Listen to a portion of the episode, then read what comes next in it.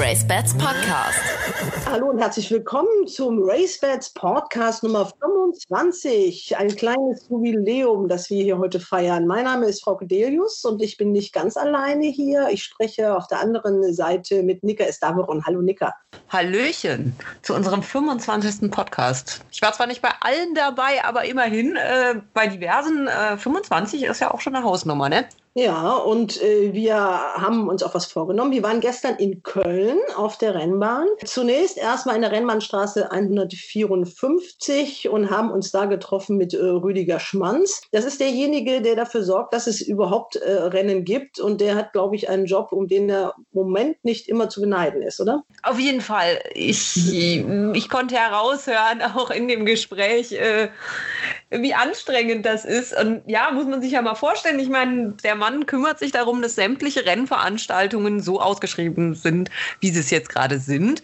Äh, der muss sich über alles Gedanken machen. Der muss damit leben, wenn die Länder auch dazwischen gerätschen. Und das ist derzeit, glaube ich, nicht schön. Wie gesagt, wir haben das Interview mit ihm geführt und haben aber ein kleines Problem. Und zwar in Zeiten von Corona hantieren wir mit zwei unterschiedlichen Aufnahmegeräten rum. Also eins für die Interviewgast und eins für die Fragesteller. Und äh, dann machen wir noch die Videos dazu und da ist uns ein kleiner Lapsus unterlaufen, also ein kleiner Fehler. Wir haben nämlich unser eigenes Aufnahmegerät nicht scharf gestellt sozusagen. Das heißt, unsere Fragen, die sind nicht gut zu verstehen, aber sie sind zu verstehen. Also wir sind ein bisschen so im Hintergrund, während der Rüdiger Schmanz sein Gerät also dann dicht dabei hat. Und deswegen, das muss man zur Erklärung wissen, wenn wir das äh, Interview jetzt abspielen. Äh, Kurzarbeit existiert für alle Mitarbeiter.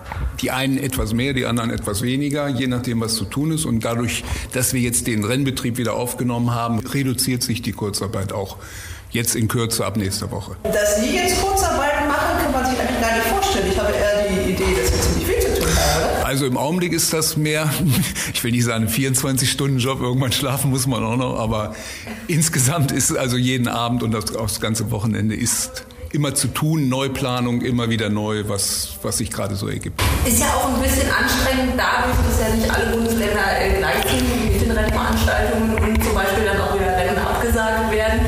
Also ist dann auch Arbeit wirklich für Nüsse gemacht worden. Das, man das alles wieder umdisponieren muss, oder? Das, das kann man so sagen und es ist natürlich auch nicht ganz einfach, alle Regionen mit unterzubringen, wenn dann die Genehmigungen vorliegen. Wir haben nur einen Veranstaltungstag oder eine Veranstaltung an einem Tag, weil zwei können wir uns nicht leisten bei Behind Closed Doors, wie es die Engländer ausdrücken, also ohne Zuschauer. Und von daher planen wir natürlich immer, wenn wir in der Grundplanung mehrere Veranstalter hatten, dann mit dem, der die wichtigsten Rennen macht, um die dann auszufüllen und natürlich möglichst jede Region irgendwie in einem Turnus unterzubringen, den Norden, den Süden, den Osten, den Westen. Aber es war jetzt ganz wichtig, dass München auch stattfindet, weil die Münchner Trainer, wenn die jetzt ihre Pferde in Transporter stellen und kommen hierher für die Preisgelder, dann lohnt sich das ja eigentlich überhaupt nicht mehr.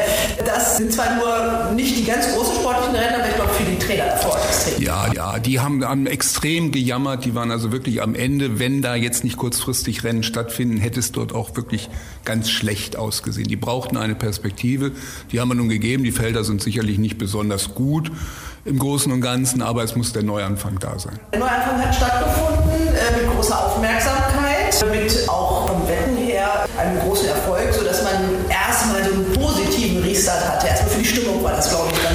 Für die Stimmung war das ganz wichtig. Wir werden natürlich sehen, wie jetzt die nächsten beiden Wochenenden laufen, ob diese Euphorie weiterhin Bestand hat oder ob es wieder ein bisschen zu normalen Tatsachen runtergeht. Euphorie war natürlich auch, dass die Felder im Großen und Ganzen sehr gut waren an den ersten vier Tagen, was sich jetzt doch etwas relativiert, weil wohl doch schon sehr viele Pferde, auch junge Pferde, gerade die Dreijährigen gelaufen sind, sind gerade diese Rennen jetzt etwas schwächer besetzt. Vielleicht auch der Effekt Baden-Baden, dass dort vielleicht wieder mehr laufen wollen nächste Woche. Kann gut sein. Die ersten Renntage waren ja auch wirklich geprägt, erstmal auch in Richtung Derby. Ich glaube, da ist jeder gelaufen, der laufen konnte, oder? Ja, wir hatten ja sogar das Ausscheidungsverfahren so kreiert, dass erstmal die regionalen Aspekte, dass nicht jetzt zu viele Pferde reisen, in Hannover war das insbesondere so, dass erstmal die heimische Trainingszentrale und die in der Gegend Niedersachsen, Bremen äh, trainierten Pferde laufen können. Und als zweiten Aspekt hatten wir dann gesagt, die die klassische die Pferde, die klassische Nennungen haben. Und das waren tatsächlich in einem Rennen in Hannover gab es drei Ausscheider und das waren genau drei Pferde, die eben nicht davon betroffen waren. Alle anderen hatten entweder Derby-Diana-Nennungen oder waren am Platz trainiert oder eben aus Bremen. Wie würde das aussehen, wenn jetzt wirklich in Grupperennen ähm, oder auch in, in Listenrennen äh, zu große Felder sind? Wäre das eine Option wie in Amerika, das in zwei Abteilungen laufen zu lassen? Das haben wir einmal gemacht in Deutschland mit dem Nereide-Rennen als Listenrennen. Da kriegten wir also richtig Druck vom Pattern-Komitee. Und es wurde danach in die Ground Rules reingeschrieben, dass es keine Teilung von Black-Type-Rennen geben darf. Ach, das ist ja lustig. Das Arkansas Derby ist schon Zweiteilung. Das ist aber eben European Pattern Komitee und amerikanisches Komitee. Und da haben sie das halt gemacht. Also das, wenn, wenn es da, dort in diesen Rennen zu Ausscheidungen käme, würde eben nach GAG bzw. Rating ausgeschieden werden. Jetzt hat man ja schon den vermeintlichen Derby-Favoriten auch gesehen, der seine Form auch bestätigt hat,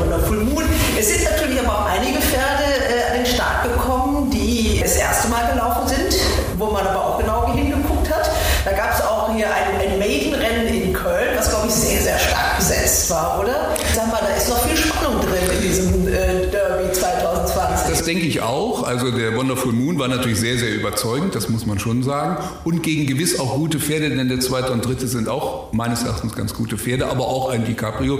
Das, war, das sah auch gut aus. Da werden sicherlich noch ein paar dunkle kommen. Die Zeit ist natürlich knapp, muss man schon sagen.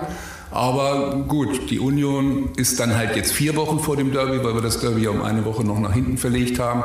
Wir werden noch das, einen Derby-Trial wie gehabt zwei Wochen vor dem Derby in Hannover haben, am 28. Juni. Und dann wird man sehen. Also. Sind Sie jetzt mit dem Paket, wie es, wir reden jetzt mal über das Derby, wie es geschnürt worden ist, zufrieden? Wenn man das aus sportlicher Sicht sieht, das ist alles noch so handgenäht, dass es Ich meine ja, wenn wir den Neustart jetzt Anfang Mai nicht gehabt hätten, dann wäre es wirklich schwierig geworden. Dann hätte man wirklich über eine Verlegung des Derbys noch weiter nach hinten, ob es Mitte August oder gar September gewesen wäre, nachdenken müssen. Aber so geht es, denke ich mal, gerade noch.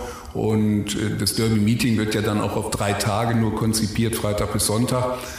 Ich denke schon, dass das auch dann erfolgreich sein wird. Sehen Sie das Derby in Hamburg? Das Derby wird in Hamburg stattfinden, davon gehe ich ganz, ganz klar aus, ja. Weil es ist ja immer so, Hamburg ist natürlich eine Bahn, auf der kein Trainingsbetrieb herrscht und man muss sie dann fürs Derby herrichten. Man muss sie herrichten, aber Hamburg ist, denke ich mal, guten Mutes, dass, dass das klappt und dann eben in diesen drei Tagen dann geballter Rennsport stattfindet, wenn auch wahrscheinlich ja ohne Zuschauer. Die Meetingsbahnen, die tun sich ja so ein bisschen schwer, einfach weil es unglaublich teuer ist, diese Bahn aufzuschließen. Also wir hatten auch einen Andreas Jakobs hier in diesem Podcast schon mal, der wirklich auch gesagt hat, Zuschauer. Sagt dann, es geht mit Schwarzwald, die Leute sollen schön essen gehen und Spaß haben auf der Rennbahn. Äh, da, da, sieht man ja nun nichts von. Und eigentlich ist es für die Zuschauer am Bildschirm fast ja egal, wo sie dann laufen. Ne? Aber es geht auch wirklich darum, dass die Pferderennen da in Ja, natürlich. Also es muss schon, wenn Baden-Baden da wegfällt, das wäre schon, schon für den Gesamtrennsport nicht gut. Es ist schon schlimm genug, dass nur noch das Wochenende ist. Aber das haben wir, glaube ich, mit Hannover am Himmelfahrtstag ganz gut aufgefangen. Aber äh, Baden-Baden ist schon relevant, dass eben dort die, diese Rennen und insbesondere auch die Grupperennen stattfinden. Kriegen die Vereine kriegen die auch Unterstützung vom Verband? Wir haben Fördermaßnahmen aufgestellt, die es nun gilt, nachdem die ersten drei Wochen, sage ich mal, also nach Baden-Baden werden wir genau gucken, wie, wie die Fördermaßnahmen auszusehen haben. Die haben wir in Groben erstellt, müssen aber gucken, wie das mit den Umsätzen sich verhält und, und was noch für Kosten bei den Rennvereinen geblieben sind, jetzt gerade wegen der Corona-Krise. Zum Derby haben wir jetzt schon was gesagt. Jetzt dieses kommende Wochenende steht ja dann mehr so im Zeichen äh, der Diana. Ne? Also wenn man sich da die Rennen anguckt, da kommen jetzt die Mädels an den Start. Jetzt erstmal, äh, denke ich mal, nicht, nicht direkt die Diana, sondern mehr die 1000 Guineas, weil wir ja den Henkel-Stutenpreis am Samstag haben und das Karin Baronin von Ullmann Schwarzgoldrennen am Sonntag die natürlich äh, ähnliche Ausschreibungen sind, weil sie beide über die Meile laufen und dadurch auch nicht Riesenstarterfelder erwarten lassen. Wir wollten es aber nicht auseinanderziehen, weil wir im Prinzip Erfahrungen hatten, die diese Rennen nebeneinander in früheren Jahren haben bestehen lassen. Dass es jetzt etwas weniger ist, Gut. Gibt ja auch noch ein paar Mädenrennen und wir haben vermehrt natürlich Dreijährigenrennen ausgeschrieben, um eben alle Startmöglichkeiten aufzuzeigen. Möglicherweise waren es im Mädenrennen jetzt ein paar zu viel, dadurch sind die Felder etwas schwächer. Sie haben schon gesagt, das war eine wahnsinnige Euphorie. Äh, jetzt äh, muss man, also man braucht einen langen Atem. Ne? Also das ist so, jetzt war alles toll und jeder hat dann äh, Monitoren oder vom Computer gesessen, hat sich das angeguckt und war erstmal begeistert, überhaupt mal wieder Pferde zu sehen. Aber das haben wird wohl, also das Szenario, was jetzt aufgestellt ist oder was von der Regierung ja gesagt wurde, keine Großveranstaltung bis 31. August. So ziehen wir das im Augenblick äh, sicherlich auf mit immer nur einer Rennveranstaltung. Das ist natürlich nicht schön und viele Besitzer sind natürlich auch schon am Jammern, wann kann ich endlich mal wieder auf die Rennbahn oder mein Pferd sehen. Aber wir sind insbesondere auch vom Ausland sehr gelobt worden für die Übertragungen und dass es nun losgegangen ist, denn Irland hat ja wohl bis Ende Juni noch Pause und, und ob England mit 1. Juni sicher ist, ist auch noch nicht hundertprozentig klar. Haben Sie Ihren Derby-Sieger schon gesehen? Also für mich ist es sicherlich im Augenblick Wonderful Moon, muss man ganz klar sagen. Ohne Wenn, ohne wenn und Aber. Nein. nein, nein, nein. Ich habe den Derby-Sieger gesehen, ja,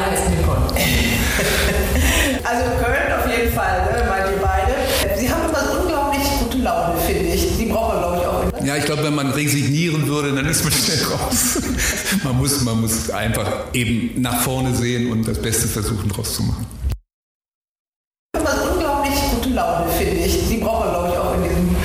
Ja, ich glaube, wenn man resignieren würde, dann ist man schnell raus. man, muss, man muss einfach eben nach vorne sehen und das Beste versuchen, draus zu machen. Ja, Nika, dann waren wir auch noch natürlich bei den Trainern in Köln. Das war ja das erste Wochenende, jede Menge los und da gab es natürlich drei Adressen, äh, wo wir unbedingt hin wollten. Fangen wir doch mal mit dem Trainer an, äh, dem natürlich jetzt irgendwie an den Premiere-Renntag fast alles gelungen ist, äh, Henk Rewe nämlich. Da sind wir also angemeldet gewesen, total komplikationslos, das muss man sagen. Also man kommt da in die Rennstelle und wird einfach nett empfangen. Auf jeden Fall, da steht immer irgendwer, der sagt Hallo und äh, fragt, wo wir hinwollen und zum Trainer, ja, Moment und wird immer äh, gelächelt, da ist immer jeder freundlich und es ist immer ein schönes Gefühl, in die Stelle zu kommen. Ich glaube, die freuen sich auch. Die sehen ja auch nicht so viele Leute von außerhalb aufgrund der aktuellen Situation.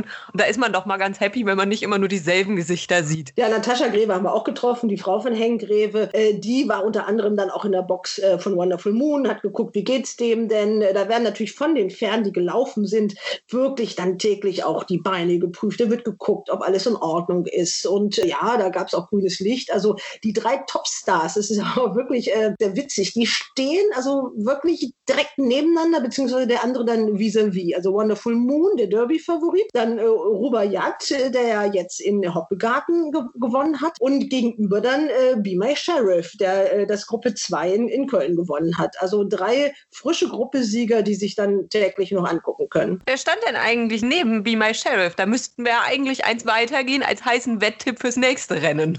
Die Box war leer und danach kam Donja. Ja. Also das, das ist wirklich die Creme de la Creme, also in, in einem Stall und alles wirklich tiefenentspannte Pferde. Ich habe da mit Henk Greve mal ge gesprochen. Wir waren mittags da, also alle an der Krippe und alle am Futtern. Äh, Ruberjagd und Wonderful Moon waren dann irgendwann fertig, aber Beamer Sheriff, da haben wir immer nur den Hintern gesehen, weil der war am Fressen und am Fressen und am Fressen und am Fressen. Also, was sagt hier dein Trainer? Du wirst verfressen? Kann das sein? Das ich sagen. Also Beamer Sheriff isst gerne, ne? Ja, der ist äh, ein Vielfraß. Alles, was er bekommt, frisst er auch. Darum steht er auf Späne. Ja, also wäre das jetzt Stroh, dann wäre das weg. Und dann hätte er auch nicht mehr unbedingt die Rennkondition, ne? Oder die nee, Rennform. Ist schwierig bei ihm. Also er muss wirklich äh, auf Diät gehalten werden und immer viel arbeiten, dann funktioniert es. Hat der jetzt gut funktioniert? Ähm, er hat Gruppe 2 gewonnen, hat man lange drauf gewartet. Wie geht das mit so einem weiter? Ja, er hat nächste Woche in Baden-Baden eine Nennung. Wir wollen mal schauen, ob er alles gut überstanden hat. Das ist schon ein bisschen knapp, äh, gerade nach dem Saisondebüt. Und dann erst 14 Tage später wieder laufen. Aber äh, ja, ich, wir gehen davon aus, dass er läuft. Der hat ein bisschen, was hat er doch gefunden noch? Ja, ein bisschen Heu noch. Er. Aber sonst, ähm, ja, sonst kamen wir auf Richtung, Richtung Hamburg gegen Hansa-Preis. Mal schauen. Muss natürlich auch alle ein bisschen auseinanderbringen und das hängt auch davon ein bisschen ab. Ja, für den soll es dann weitergehen. Vielleicht schon in Baden-Baden. Wäre natürlich eine sehr kurze Startfolge für den äh, verfressenen, in Anführungsstrichen, Be My Sheriff. Oder äh, auf jeden Fall ist der große Hansa-Preis in, in Hamburg im Visier. Auch da haben leider nicht alle Interviews so geklappt, aber ich glaube, im Grevestall, da werden wir uns sowieso öfter noch mal tummeln, oder? Wenn es in Richtung Derby geht. Auf jeden Fall. Da stehen so viele Pferde. Wie viel hat Natascha gesagt, sind es derzeit? Äh, Es sind um die 100. Es sind Um die wirklich, 100, ne? Ja, es sind weniger als gedacht. Äh, das war ja auch die, die Frage, die die Olli Sauer uns mit auf den Weg gegeben hat. Merken denn die Trainer was von äh, Corona? Gibt es Besitzer, die sich zurückziehen? Ja, die gibt es. Indem natürlich wirklich so vielleicht nicht so ganz hoffnungsvolle ähm, Handicapper, wo man dann auch weiß, okay, die ganz große Karriere machst du mit denen nicht mehr, dann äh, schon mal auf die Koppel gestellt worden sind oder die als Reitpferde abgegeben worden sind. Also das gibt es äh, natürlich. Manche Pferde sind auch viel später gekommen, weil es natürlich auch sehr viel Geld kostet. Also die Trainer merken das schon. Natürlich dann auch nur 50 Prozent der Rennpreise. Also da müssen alle federn lassen. Auf jeden Fall. Wir haben da äh, schon von Natascha gehört, wie es bei Ihnen ist. Ähm, Waldemar Hicks hat zum Beispiel gesagt, dass er derzeit nichts bemerken kann. Er hat sehr treue Besitzer, die da auch nicht zurückschrecken, Geld zu investieren, auch wenn sie wissen, dass es momentan einfach halbierte Rennpreise gibt. Und da ist er auch sehr happy drüber. Ja, verrät sie gleich unsere zweite Station, also Waldemar Hicks mit seinem Stall, wo man an einer Farbe nicht vorbeikommt. Nein, man nennt ihn nicht umsonst der rote Baron und das sieht man auch, da ist alles rot. Er sagt, das hat nichts mit Russland zu tun, sondern einfach schlicht mit seiner Lieblingsfarbe. Und er lächelte dann auch ganz verschmitzt. Und es ist auch wirklich nicht so, es ist wirklich alles rot. Die Decken, vorne hängt eine, eine Cappy mit, mit Bezug und allem in Rot. Die Arbeitsreiter tragen Rot. Also die Boxen sind in Rot gestrichen, also so halb hoch. Ne? Und die Fensterläden auch. Also das ist schon sehr beeindruckend. Und wir sind natürlich dann auch bei ihm gewesen, äh, weil der an diesem Wochenende natürlich ein paar aussichtsreiche Starter hat in den äh, großen Stutenrennen. Und da haben wir uns ein Pferd angeguckt, Sidona, ein unglaublich hübsches Pferd, ne? Ah, Träumchen. Die Mutter war auch so schön, also da kann man nicht vorbeigehen, ohne zu sagen, wow, das ist mal ein Rennpferd. Also die sieht optisch Bombe aus und er rechnet sich ja auch Chancen für sie aus. Genau, und das hören wir uns mal an. Hier vor der Box von Sidona mit Trainer Waldemar Nix. Wie stehen denn die Chancen für Sie? Also Chancen sind sehr gut für gutes Laufen, ob er gewinnt oder nicht. Muss man abwarten, wie immer. Wenn man viel Mumm hat, dann kriegt man manchmal auch auf die Nase. Ne? Aber die Stute ist gut raus, sieht gut aus. Jetzt ist das ja äh, ein Listenrennen noch. Ja. Der Besitzer Albrecht Wüste, der ist ja mit großem Engagement dabei, aber der hat noch nie eine Nationalhymne nach einem Rennen gehört. Ja. Also jetzt gibt es ja keine, äh, keine Siegerehrung. Also wenn das jetzt gewinnen würde, wäre es ja ganz doof. Im Listenrennen gibt es das auch noch nicht. Ist ja. das aber eine, mit der er vielleicht mal die Nationalhymne hört? Ja, die hat er auch dafür gekauft, die, damit er irgendwann Nationalhymne hören kann. Ne? Also das ist eine für die Diana. Ja. Wer sind die Gegner? Ähm, ja, Gegner ist äh, von den äh, Herrn Greve, die Stute, die war schon vor dir in Baden-Baden. Äh, Flamingo oder wie heißt sie nochmal? Äh, Flamingo Girl oder wie heißt sie? Das ist auch die Wahl von Starke. Ja, ja ich, ich, schätze mal, das ist die Gegnerin von der Stute. Die andere ist auch gut, La La Land, aber äh, der Starke wahrscheinlich schwingt sich nicht einfach so für die, für die Stute. Ja, Albrecht Wöste, ähm, der ist dann natürlich auf der Bahn dabei. Das darf er dann auch, weil er nämlich natürlich Vizepräsident in Düsseldorf ist und deshalb natürlich unter einem ganz anderen Ticket da läuft. Nicht als Besitzer des Pferdes, sondern als Verantwortlicher des Rennvereins. Und da wird auch jede Menge los sein. Ich war heute auf der Bahn und habe mit der neuen Geschäftsführerin gesprochen. Andrea Höngesberg heißt die. Und äh, die hat sich diesen Start ihrer, in ihrer neuen Karriere etwas anders vorgestellt. Es wird wird keine Zuschauer geben, wie bei den anderen Renntagen auch. Es stehen elf Rennen auf dem Programm, aber es war da richtig was los da oben, weil da nämlich nebenan direkt äh, der Golfclub ist und der Parkplatz war voll. Also die, Golf, die Golf, der, der, die ganze Rennbahn im Innenbereich ist ja der Golfplatz, also da rannten die rum. Mundschutz habe ich da ehrlich gesagt nicht gesehen, das ist das bei den Galoppern ein bisschen strenger. Sie hat aber noch so ein paar neue Pläne, es soll auch ein paar Updates geben. Hören wir doch mal rein, was sie mir heute Morgen Morgen der Rennbahn in Düsseldorf erzählt hat. Ja, ich sitze jetzt hier äh, schön in der Sonne auf der Düsseldorfer Rennbahn in Grafenberg, nicht auf dem Grafenberg, das darf man ja nicht sagen.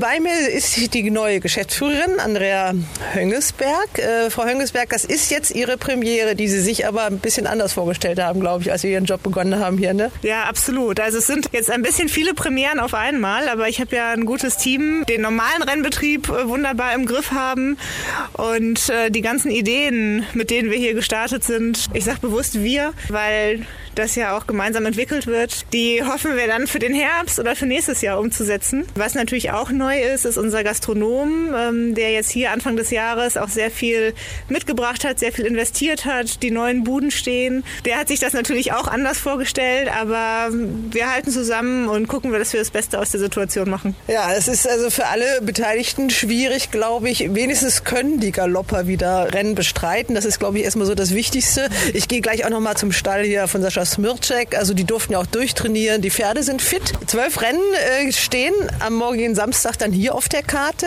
Hauptrennen ist der Henkel-Stutenpreis und ich glaube, da möchte vor allem der Vizepräsident hier in Düsseldorf, ja, Siegerehrung gibt es ja leider nicht, aber der möchte da gerne Siegerin vom Geläuf holen, oder? Genau, also Sidona hat ja gute Chancen und ähm, ist nicht das einzige Pferd von ihm, was an diesem Tag auch läuft. Aber das Wichtigste. Hat, genau, und das, was ihm ja noch äh, so ein bisschen fehlt in seiner großen Vitrine mit Ehrenpreisen, ist ja das Grupperennen und die Stute wird ja auch als Kandidatin für die Diana gehandelt, die ja leider auch ohne Besucher stattfinden kann.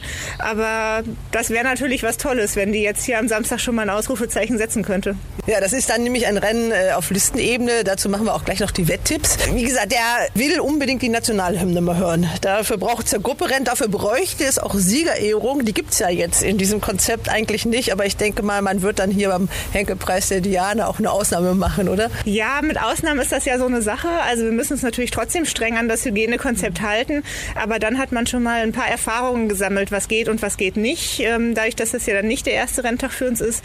Wir werden jetzt auch beim Henkel-Stutenpreis ähm, zumindest Ehrenpreise haben, wo wir einen Tisch bereitstellen äh, und man dann ein Foto machen kann mit Markierungen, dass die Leute schön weit auseinander stehen und sich dann jeder selber seinen Ehrenpreis dann dort wegnehmen kann.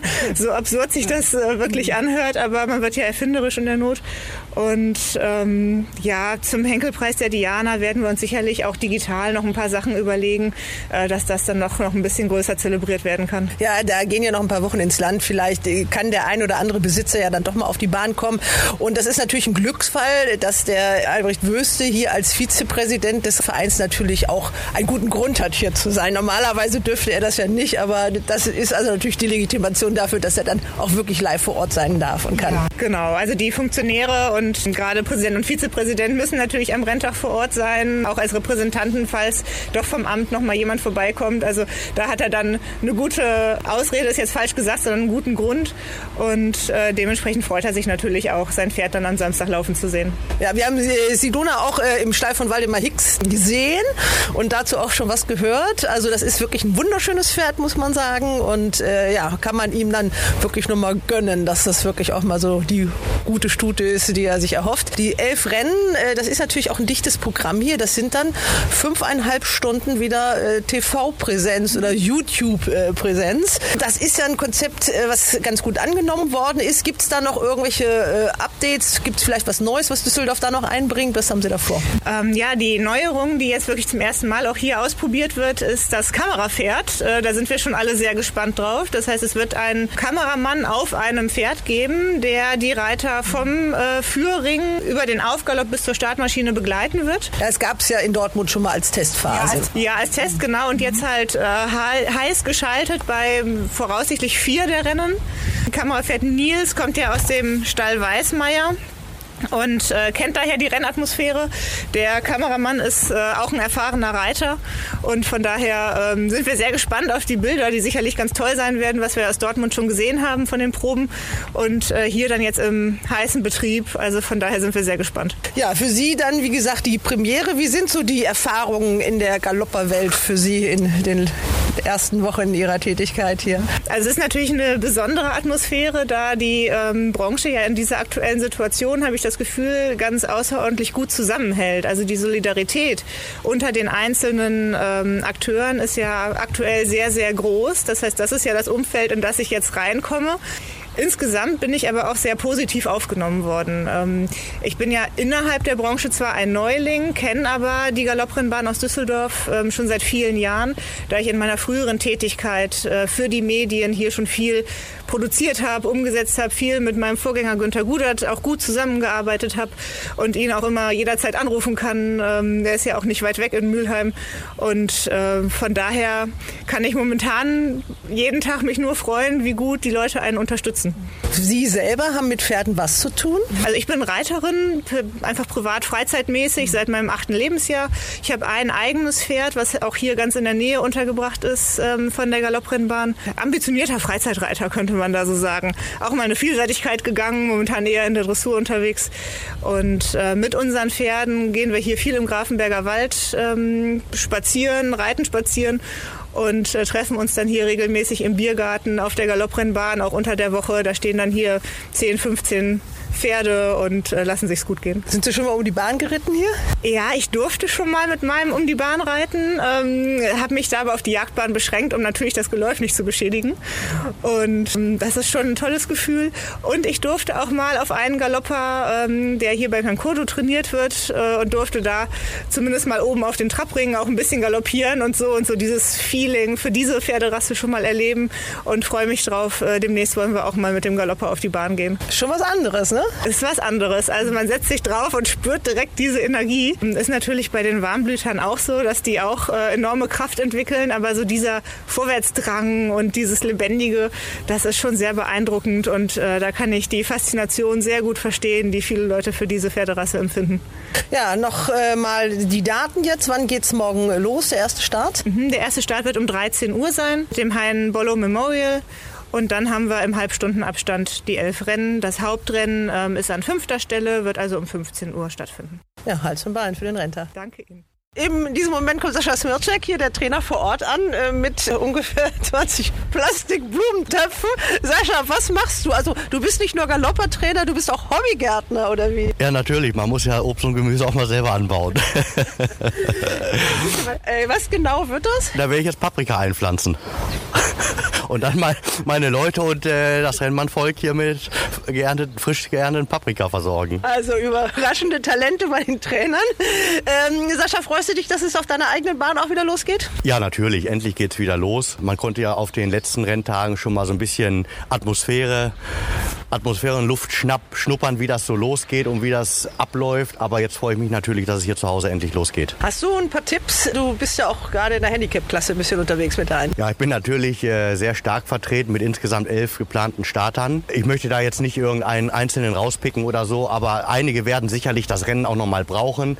Äh, ich denke mal, der Boden wird so sein wie die letzten Renntage auch. Äh, eine schnelle, abgetrocknete Bahn wird es geben. Aber ich denke mal, dass die ein oder anderen schon ein bisschen mit dem Endkampf mit, mitmischen sollten. Im Hauptrennen habe ich leider kein Pferd. Aber gut, wir bilden die Basis. Ja, das war der Renntag ähm, in Düsseldorf, den wir da gleich ein bisschen mit besprochen haben. Es gibt ja dann auch gleich noch die Wetttipps. Kommen wir aber nochmal nach Köln. Da waren wir dann auch noch bei einem anderen Trainer, an dem man nicht vorbeikommt. Das ist natürlich Peter Schürgen. Der hat auch im Schwarzgoldrennen dann eine Kandidatin, Democracy nämlich. Das ist die Schwester von Durance. Äh, und da hören wir doch mal, welche Chancen er dieser Stute im Schwarzgoldrennen einräumt.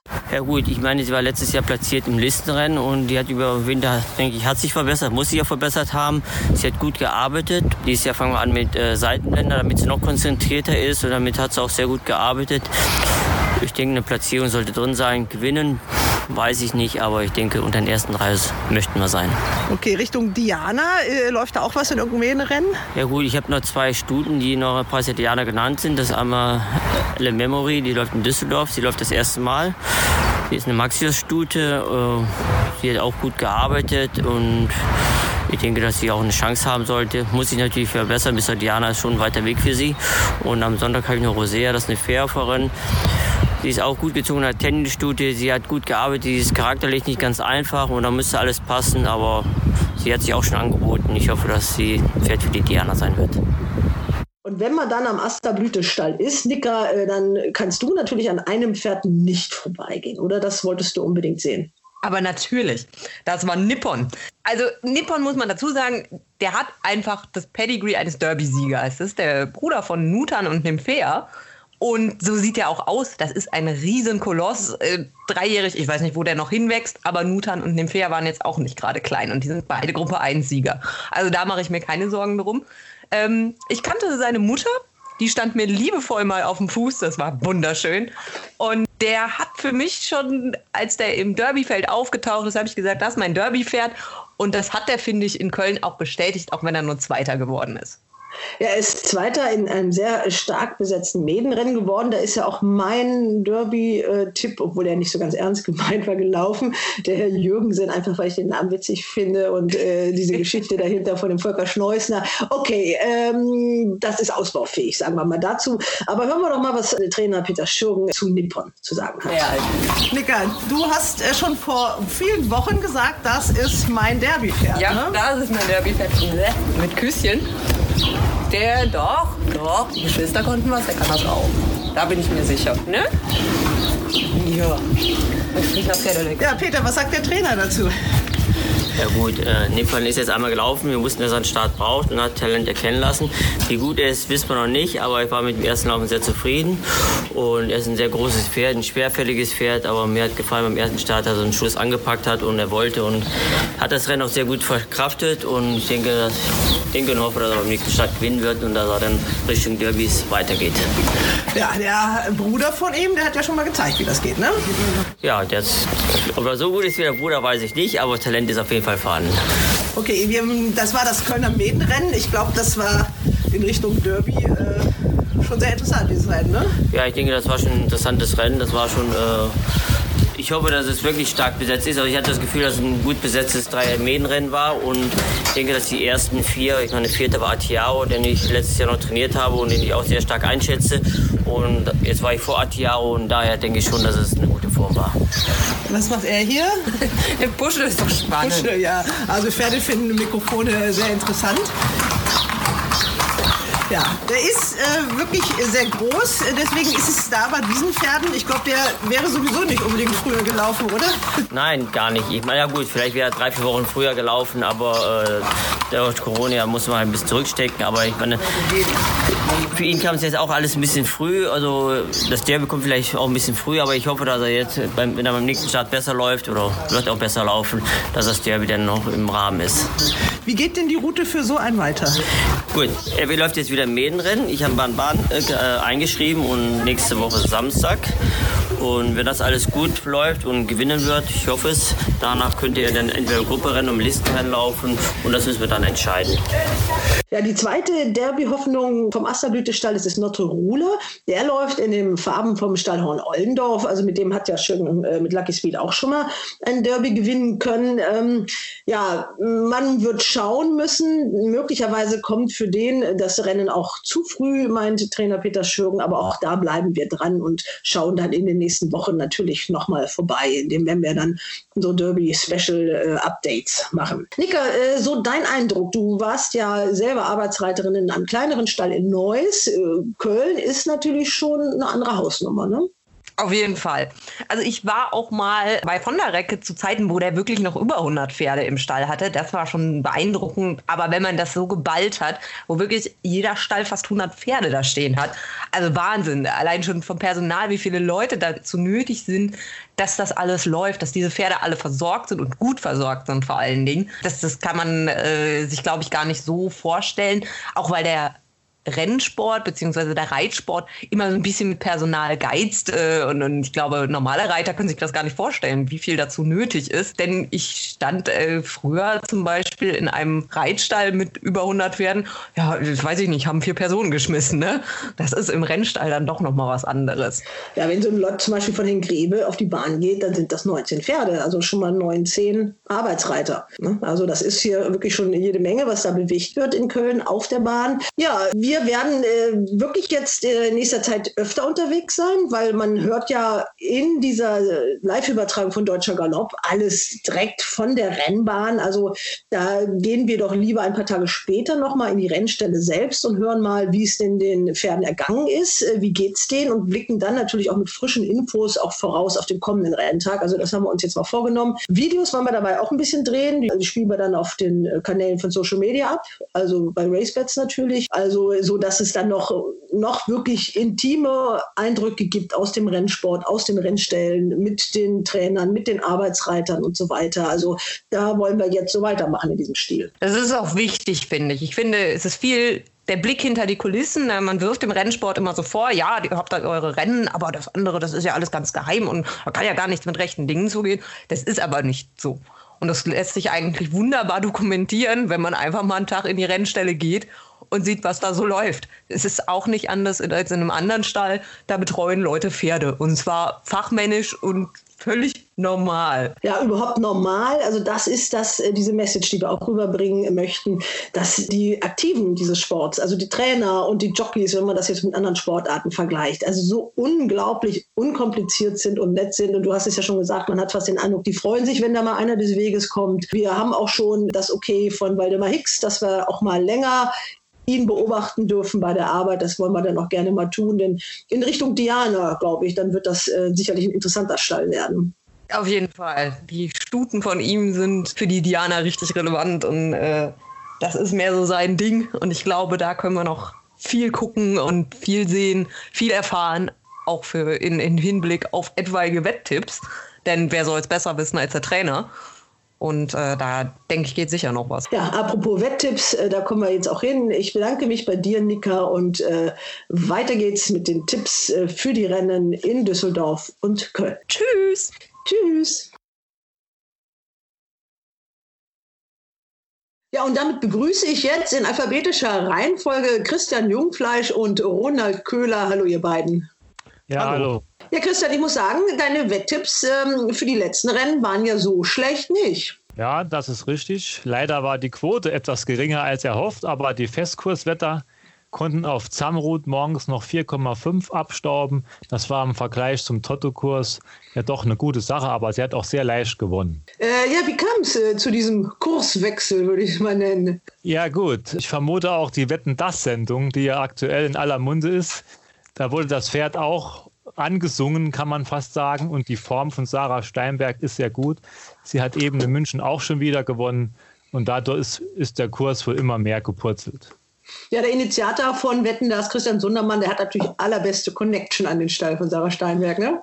Genau, das ist natürlich richtig. Obwohl ich kein Freund von diesem Stallgeflüster bin, weil jeder Stall erzählt immer Wunderdinge von seinen Pferden, aber in, dem, in diesem Falle hat es gestimmt. Ja, das ist immer so, dass die Trainer äh, und auch die Jockeys nicht gerade die besten Tippgeber sind. Das muss man wirklich mal so sagen. Also es lohnt manchmal schon diesen objektiven Blick darauf, ne? Genau, das stimmt. Meines Erachtens ist die beste Info immer, wenn ein Pferd nichts kann. Wenn ein Trainer sagt, dieses Pferd kann nichts, man kann das Pferd streichen, ist immer mehr wert, als wenn jemand sagt, das Pferd hat gut gearbeitet, das erzählt der nächste Trainer auch. Und dann steht man da, hat man fünf Pferde, alle fünf haben gut gearbeitet und wer hat jetzt am besten gearbeitet?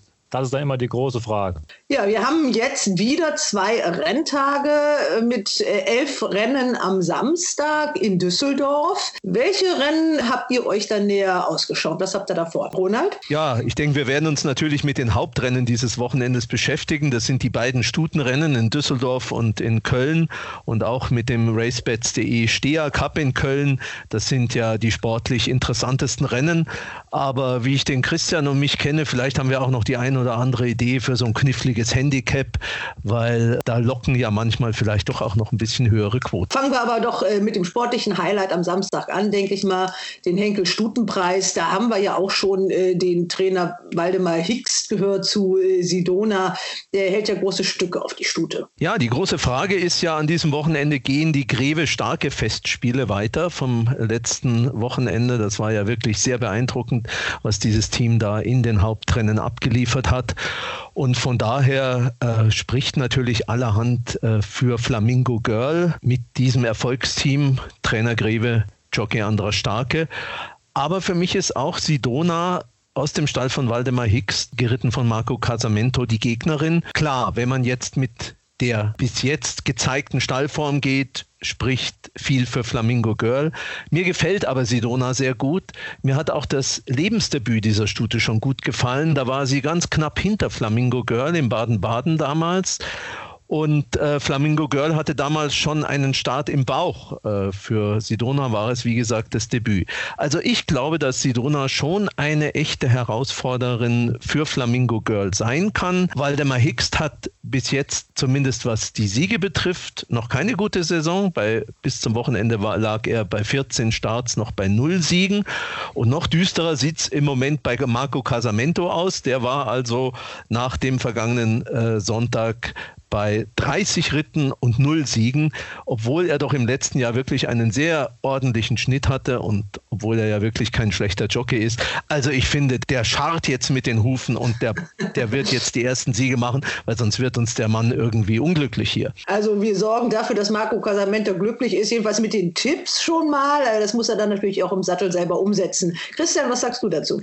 Ja, ich sehe das ähnlich wie mein Kollege, aber ich bin der Meinung, dass am Sonntag noch Flamingo Girl vorne ist. Auf Dauer sehe ich in Sidona das bessere Pferd, auch im Hinblick auf die Diana.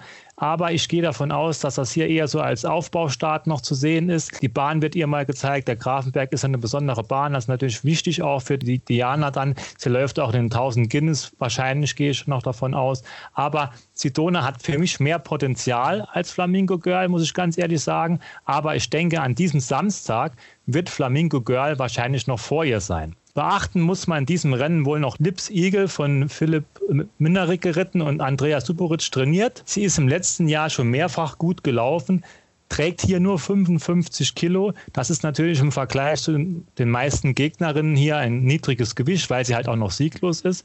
Aber sie hat schöne Formen gezeigt und äh, ich denke, sie wird hier auch mitmischen auf Platz 3. Interessant ist im Moment noch, dass Paloma Ohe von Jan Korpas in den letzten Stunden enorm im Festkurs gesunken ist, ist mir aufgefallen. Die Form von Jan Korpas hat man Hoppegarten gesehen, die ist schon sehr gut. Nur die Bestform von Paloma Ohe ist auf schwerer Bahn gewesen letztes Jahr und sie trägt ein Kilo mehr als Flamingo Girl und ein Kilo mehr als die Dona. Das ist bei dreijährigen Pferden, muss man das schon beachten. Und schwere Bahnen werden wir morgen in Düsseldorf, denke ich, auch nicht sehen. Und daher bin ich der Meinung, sie hat es ja nicht ganz so leicht. Eine schwere Bahn auf keinen Fall, das hat Sascha Smircek ja auch schon gesagt und äh, geregnet hat es hier in den letzten Tagen irgendwie so drei Tropfen. Also da, da, wird auch nichts mehr kommen, großartig. Ja, ich würde da gerne den Christian wirklich unterstützen, auch noch äh, mit der Argumentation für Lips Eagle. Für mich ist Lips Eagle auch das dritte Pferd. Vielleicht kann sie mit dem günstigen Gewicht sogar die zwei favorisierten Stuten herausfordern. Sie wird bestimmt den guten Boden mögen. Da bin ich überzeugt davon. Außerdem glaube ich, sie ist, ist vielleicht bei 1600 Meter begrenzt bei der Distanz. Aber ich denke mal, in Düsseldorf äh, bei gutem Boden ist das wirklich okay und äh, halte ich auch für eine sehr gefährliche Gegnerin. Mir ist auch aufgefallen, dass Paloma Ohe, dass da offensichtlich Wetten kamen. Ja, klar. Aber was auch noch ein bisschen meines Erachtens gegen Paloma Ohe spricht, ist die Startbox 8. Das ist über 1600 Meter Düsseldorf. Ja, ich meine, äh, der Champion sitzt im Sattel. Insofern wird er sich da schon was einfallen lassen. Aber so ganz einfach und zusätzlich mit dem Gewicht ist das nicht. Also, dann sagt auch gleich noch äh, eure Dreierwette, damit wir das Rennen komplett haben. Also die 504 vor der 505 und der 507. Und ich drehe die ersten beiden um, die 505 vor der 504 und der 507. Okay, dann haben wir das Hauptrennen in Düsseldorf. Habt ihr noch Außenseiter oder schöne Tipps, die vielleicht nicht jeder so sofort sich rausgepickt hat. Also mir ist noch aufgefallen im siebten Rennen ein Handicap, ein Pferd äh, von Frank Fuhrmann, die Stute Careless mit Maxime Pecheur. Die ist am letzten Sonntag in Hoppegarten zwar deutlich geschlagen, dritte gewesen, aber das war über 1200 Meter, war ihr Jahresdebüt. Jetzt geht es über 1400 Meter. Ich glaube, das ist die richtige Strecke für die Stute. Und die dichte Startfolge macht ja, wie wir schon oft gesehen haben, den meisten Fuhrmann-Pferden nichts aus. Und seine Stallform ist auch gar nicht so schlecht. Er hat den ein oder anderen Sieg auch an diesem Wochenende bereits wieder unter Dach und Fach. Die Sportwelt notiert Careless mit 7,5. Ich halte das für interessant, zumal Careless die Sandbahnsaison verletzungsbedingt auslassen musste, ist also jetzt, nehme ich mal an, ein relativ frisches Pferd. Das Einzige, was vielleicht dagegen spricht, ist die ungünstige Startbox weit aus draußen. Ja, vor allem wollen wir ja den Frank Fuhrmann dann auch mit seinem schicken Schal sehen, den er so ganz lässig immer trägt. Äh, dazu gibt es auch eine kleine Geschichte, die wir aber hier nicht so ganz ausbreiten wollen. Aber er geht so ein bisschen so wie die Rennschals von den Jockeys. So, da versucht er, glaube ich, so ein bisschen äh, so den Trend mitzugehen. Sagen wir mal ganz vorsichtig. Okay, Kerl ist auch für dich ein Thema, Christian?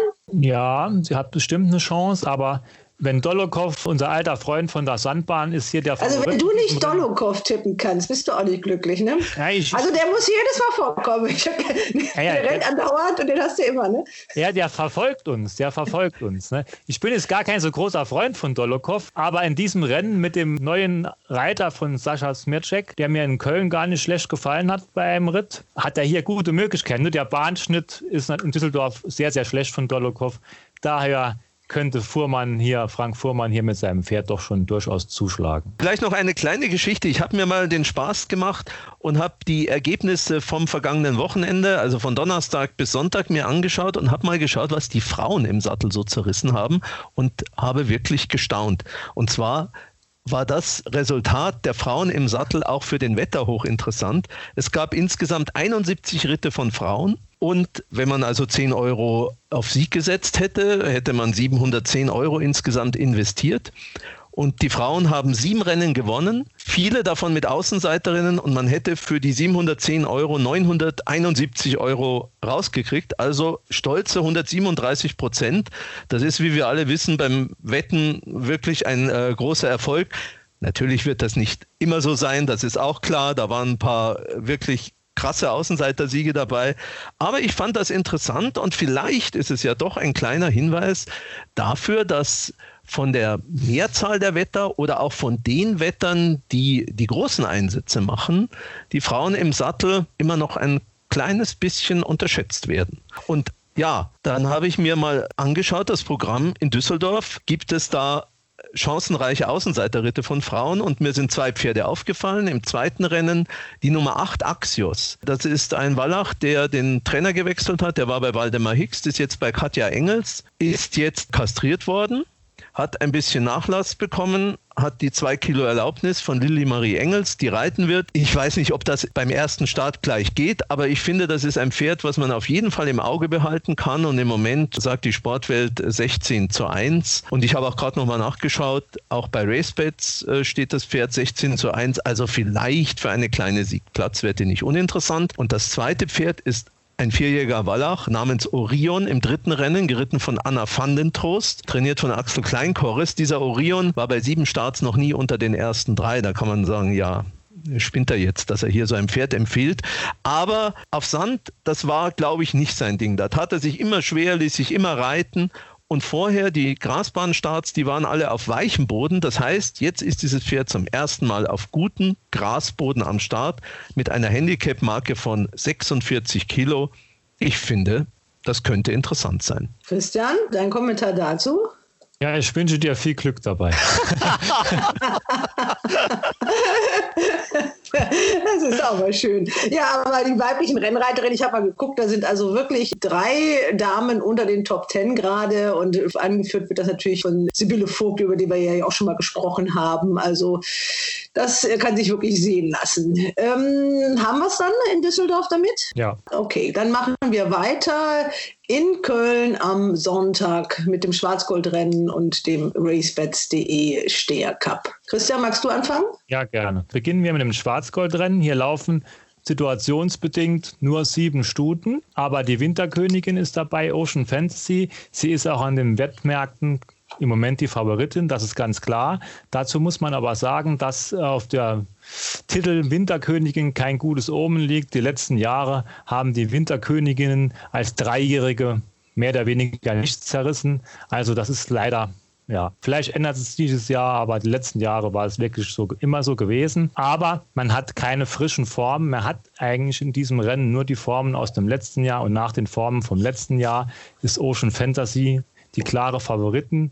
Zumal Tickle McQueen die Woche in Frankreich, die damals zweitplatziert war, in Frankreich sehr stark gelaufen ist. So, aber ich habe mich hier für ein anderes Pferd entschieden und zwar ist das Snow, die Nummer 5 von Markus Klug. Sie ist nur ein einziges Mal gelaufen im letzten Jahr, Ende, Ende Oktober in Dresden, hat dabei leicht gewonnen. Es war natürlich keine schwierige Aufgabe, die sie da lösen musste. Ähm, aber es ist eine Seed- und Moon-Tochter. Man hat mit dem Pferd einiges vor. Ich sehe bei ihr sehr viel Potenzial. Letztes Jahr, das war als Lernstart gedacht. Man möchte jetzt in Richtung Diana mit dem Pferd gehen und ist natürlich die Frage jetzt dann hier 1600 Meter, erster Start und so weiter, wie sie gegen die erfahrenen Pferde bestehen kann. Aber sie hat für mich hier sehr gute Chancen. Und dann natürlich Henk Grebe muss man natürlich drüber sprechen. Schwesterherz. Was mir halt bei Schwesterherz aufgefallen ist, sie hat eine Nennung für die Hamburger Stutenmeile. Ist also auch über 1600 Meter. Sie hat zwar auch eine Diana-Nennung und eine 1000 Guinness-Nennung, aber Grebe denkt wohl, dass dieses Pferd eher auf die 1600 Meter Distanz passt. Und daher ist sie natürlich hier im Schwarzgoldrennen, wo es über 1600 Meter geht, sehr gut aufgehoben. Sie hat im letzten Jahr auch schon sehr, sehr gute Leistungen gezeigt, ist schon sehr viel gelaufen, aber als Zweijährige muss man dazu sagen. Aber ich denke, sie hat hier auch sehr, sehr gute Möglichkeiten. Da möchte ich noch ein Pferd erwähnen, Viv en Liberté von Jasmin Almräder. Das ist die einzige Starterin, die in diesem Jahr schon gelaufen ist. Und sie hat in Hannover schön gewonnen. Im letzten Jahr in der Winterkönigin war sie, glaube ich, nur letzte. Diese Form sollte man eher vernachlässigen. Aber hier mit der Kondition, das könnte auch ein gewisser Vorteil sein sollte sie hier auch mitmischen können. Sie steht natürlich unter den Favoriten von der Klasse her, meiner Meinung nach, aber sie kann es hier doch in die Platzierung schaffen. Ja, Ronald, dann äh, möchte ich mal hören, was du dir so rausgeguckt hast, wer hier von den Ladies dein Herz bewegen konnte. Ja, wir wärmen für eine Lady. Das ist natürlich ein Problem. Für Snow beide. Nein, mir ist die Klugstute auch aufgefallen. Das gefällt mir sehr gut. Das war natürlich ein harmloses Rennen, was sie gewonnen hat, aber sie stammt hervorragend ab. Äh, sie wird sich bestimmt steigen. Ja, und da verließen sie ihn. Da war Ronald dann auf einmal weg. Aber Christian, äh, wir machen diesen Renntag schnell alleine äh, fertig, denke ich mir mal. Also, ihr wart euch da mit Snow im Schwarzgoldrennen ja schon mal ziemlich einig, ne? Kannst du noch mal ganz kurz die Dreierwette im Schwarzgoldrennen nennen? Ja, also das war die 405 vor der 404 und der 407. Das war meine Dreierwette. Der äh, Roland hat noch ein bisschen mehr auf die Ocean Fantasy, die Winterkönigin, spekuliert. Die habe ich jetzt aus meiner Dreierwette rausgelassen. Okay, und dann haben wir natürlich in Köln noch äh, den racebets.de Steher Cup. Zwölf Pferde im Rennen, äh, schwer zu wetten, ne? Das ist richtig, das ist wirklich schwer zu wetten. Aber ich habe mir hier ein Pferd ausgesucht, das am Toto entsprechend hochstehen wird. Da kann sich eine Siegplatzwette sehr gut lohnen. Und zwar habe ich mir rausgesucht die Nummer 11, Ida Alata aus dem Quartier von Henk Grebe, eine dreijährige Stute. Vierjährig ist sie jetzt. Als Dreijährige hat sie bei sechs Starts drei Siege gemacht und hat mir dabei immer sehr gut gefallen, hat gezeigt, dass sie eine echte Steherin ist. Und sie wird nicht ohne Grund hier mit einem GAG von 72 Kilo aufgeboten. Ich denke, Henk Grebe hat das Potenzial der Stute erkannt und beginnt mit ihr deswegen direkt auf Listenebene. Und die ganzen Gegner, die man hier entdecken kann, muss man dazu sagen, Moonshiner zum Beispiel ist jetzt nicht unbedingt ein Siegertyp und auch die zwei Starts von Werner Haustein, die er dieses Jahr gemacht hat, haben ja nicht so gut gefallen. Das Pferd ist ja zu Werner Haustein gewechselt. Das sind jetzt mal so Gründe, warum ich mir jetzt die Ida Alata ein bisschen schön spreche. Auch Power Euro von Henk Grebe hat letztes Jahr ein sensationelles Jahr gehabt, muss man sagen. Aber er ist in der Verkaufsklasse in die Saison gestartet. Niemand hat mit dieser Entwicklung gerechnet. Ich denke, dieses Pferd war letztes Jahr einfach in Überform und kam dann so zu seinem Listensieg in Baden-Baden. Im St. Ledger dann war er Power Euro auch chancenlos, war er schon ein bisschen über dem Berg. Er kommt bis aus einer Pause von dem 15.09.2019, das ist schon ziemlich lang, ist auch jetzt acht Jahre alt. Natürlich kann der immer noch auf dieser Ebene mitmischen, aber ob er dann gewinnen kann, das glaube ich eher nicht. Und auch er ist aber, sorry, dass ich dich unterbreche, die Wahl von Andra Starke. Das ist richtig. Nach Vorleistungen ist es auch klar, dass Antra Starke dieses Pferd gewählt hat, muss man dazu sagen. Aber mir gefällt die Stute Ida Alata einen Tick besser. Ich sehe bei ihr mehr Potenzial, sagen wir es mal so. Es kann natürlich auch sein, dass Power Euro jetzt noch vor ihr sein wird, aber auch die Platzquote wird entsprechend hoch sein. Deswegen kann man das schon mal wagen mit der Nummer 11. Wir waren ja am Gräbestall, also da hält man äh, wirklich äh, einiges auf die Stute, aber schon ein bisschen schwang dann auch mit der, vielleicht braucht sie den Start noch, aber auf jeden Fall sagt man, die gehört auf jeden Fall in diese Klasse rein. Ja, Christian, die Dreierwette, hast du die dann auch für uns in diesem Rennen? Ja, in der Dreierwette habe ich noch das Pferd von Waldemar Hicks dabei, Nikai, der ja auch schon auf Gruppe 3 Ebene über 3000 Meter gewonnen hat 2018. Im letzten Jahr hat er jetzt nur äh, auf kürzeren Distanzen gute Leistungen gezeigt, hat auch jetzt wieder den Stall gewechselt. Der ist wieder zu Waldemar Hicks, war vorher bei Peter Schirgen. Aber dieses Pferd mischt für mich hier auch mit. Und ganz kurz möchte ich noch Monty erwähnen. Das Pferd gehört für mich auch auf Dauer in diese Klasse. Aber ich denke, der wird diesen Start noch brauchen. Das mache ich daran fest, dass auch die anderen Pferde von Gunter Richter und Hoppegarten auf mich den Eindruck gemacht haben, als sie den Start eher noch brauchen. Und deswegen lautet meine Dreierwette im Racebits.de Steher Cup die 811 vor der 807 und der 802. Okay, das habe ich jetzt gleich mal notiert auf meinem Zettel. Das wird natürlich dann nachgehalten und nachgeprüft. Christian, wie sieht dein Wochenendprogramm aus? Ja, mein Wochenendprogramm sieht so aus, dass ich mir die Rennen auf jeden Fall anschauen werde und zwischendurch in den Pausen ein bisschen Sport versuche zu machen. man hat ja lange Pausen. Also man hat ja nur die eine Bahn. Das heißt, da sind ja wirklich nur fünf Minuten Rennen und der Rest ist dann Beiwerk. Also da kann man dann zwischendurch auch mal joggen gehen, weil das sind ja auch lange Nachmittage dann. Genau, so sieht es aus. Es ist ja auch schönes Wetter angesagt. Das möchte man nicht unbedingt dass da die ganze Zeit nur vor dem PC sitzen. Ich bin auf jeden Fall morgen ganz nah an der Rennbahn in Düsseldorf. Und zwar gibt es äh, ein wunderbares Lokal mit Blick auf die Rennbahn. Da habe ich mich für morgen eingemietet und äh, schaue mir das ein bisschen an, ein bisschen Rennbahnatmosphäre. Bestimmt netter als auf der Bahn selber, schätze ich mal. Und ich weiß auch, wer da noch alles sitzt. Also ich kenne die Reservierungsliste. Ah, das ist eine schöne Sache. Da wünsche ich dir auf jeden Fall schon mal viel Spaß. Ja, der erste Restaurantbesuch in Corona-Zeiten. Ja, ich wünsche äh, allen Hals und Bein. Dir danke ich, äh, Christian, und dem Ronald auch, auch wenn das jetzt hier nicht mehr hört. Aber ähm, das ist in Corona-Zeiten, sind diese Systeme manchmal auch einfach überlastet, abgeschnitten. Aber wir haben es ja jetzt komplettiert. Also ganz herzlichen Dank, Christian. Mach's gut, Hals und Bein. Ja. Danke auch, Hals und Bein. Tschüss. Ja, und ganz aktuell noch eine Meldung aus München vom vierten Rennen. Pietra della Luna heißt die Siegerin und die zahlt 29,8 zu 1. Und wer saß im Sattel? Sibylle Vogt. Also wieder eine Rennreiterin, die die Theorie von Ronald Köhler untermauert, dass es sich lohnt, auf sie zu setzen. In diesem Sinne, ich wünsche euch ein schönes Wochenende, Hals und Bein. Tschüss, sagt Frau Delius. Bis nächste Woche. Hals und Bein. Bis zum nächsten Race Bats Podcast.